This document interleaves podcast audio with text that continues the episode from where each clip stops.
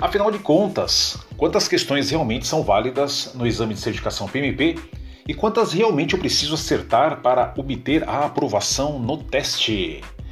Olá, eu sou o Marcos Pires e esse é o quadro Pílulas PMP da Projetizado.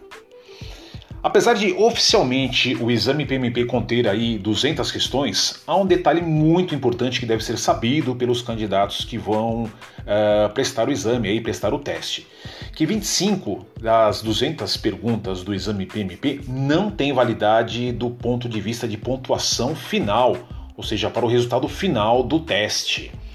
Essas questões são as chamadas aí perguntas no scored, em português seria mais ou menos aí como não pontuadas ou não válidas.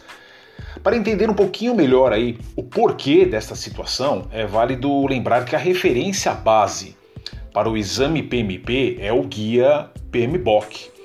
Esse guia, ele periodicamente tem os seus conteúdos e muitas vezes a própria estrutura atualizados a cada ciclo de quatro anos.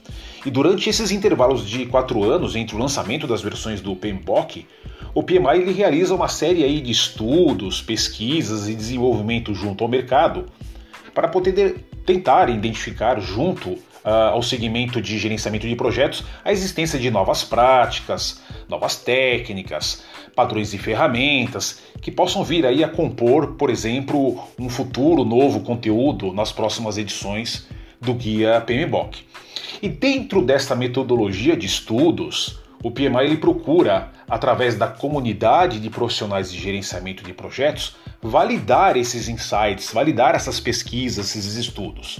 E uma das formas para coletar essas validações é através das perguntas no exame de certificação PMP. Ou seja, o PMI ele submete novos temas e insights desses estudos através dessas 25 perguntas no exame para tentar entender aí qual é o nível de conhecimento e a, a aderência e de entendimento que determinados temas já podem estar uh, sendo de conhecimento da comunidade profissional de gerenciamento de projetos. Bom, entendido isso, agora vamos voltar um pouquinho ao exame PMP. No caso, estas 25 questões não sinalizadas, ou seja, não pontuadas, e não, que não são sinalizadas na hora do teste, ou seja, nesse caso, o candidato sempre tentará responder da melhor forma possível, mesmo não sabendo qual é válida e qual não é válida. Então a, a, ideia é que você e quem esteja fazendo o exame encare como todas as questões válidas.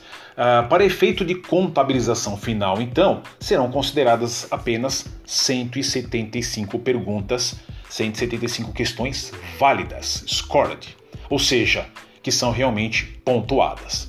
E nesse caso, tirando por base que atualmente o índice médio para aprovação do exame PMP é de 61,5%, os candidatos deverão ter um aproveitamento mínimo aí também é, de aproximadamente 108 questões é, certas para serem aprovados no exame de certificação PMP.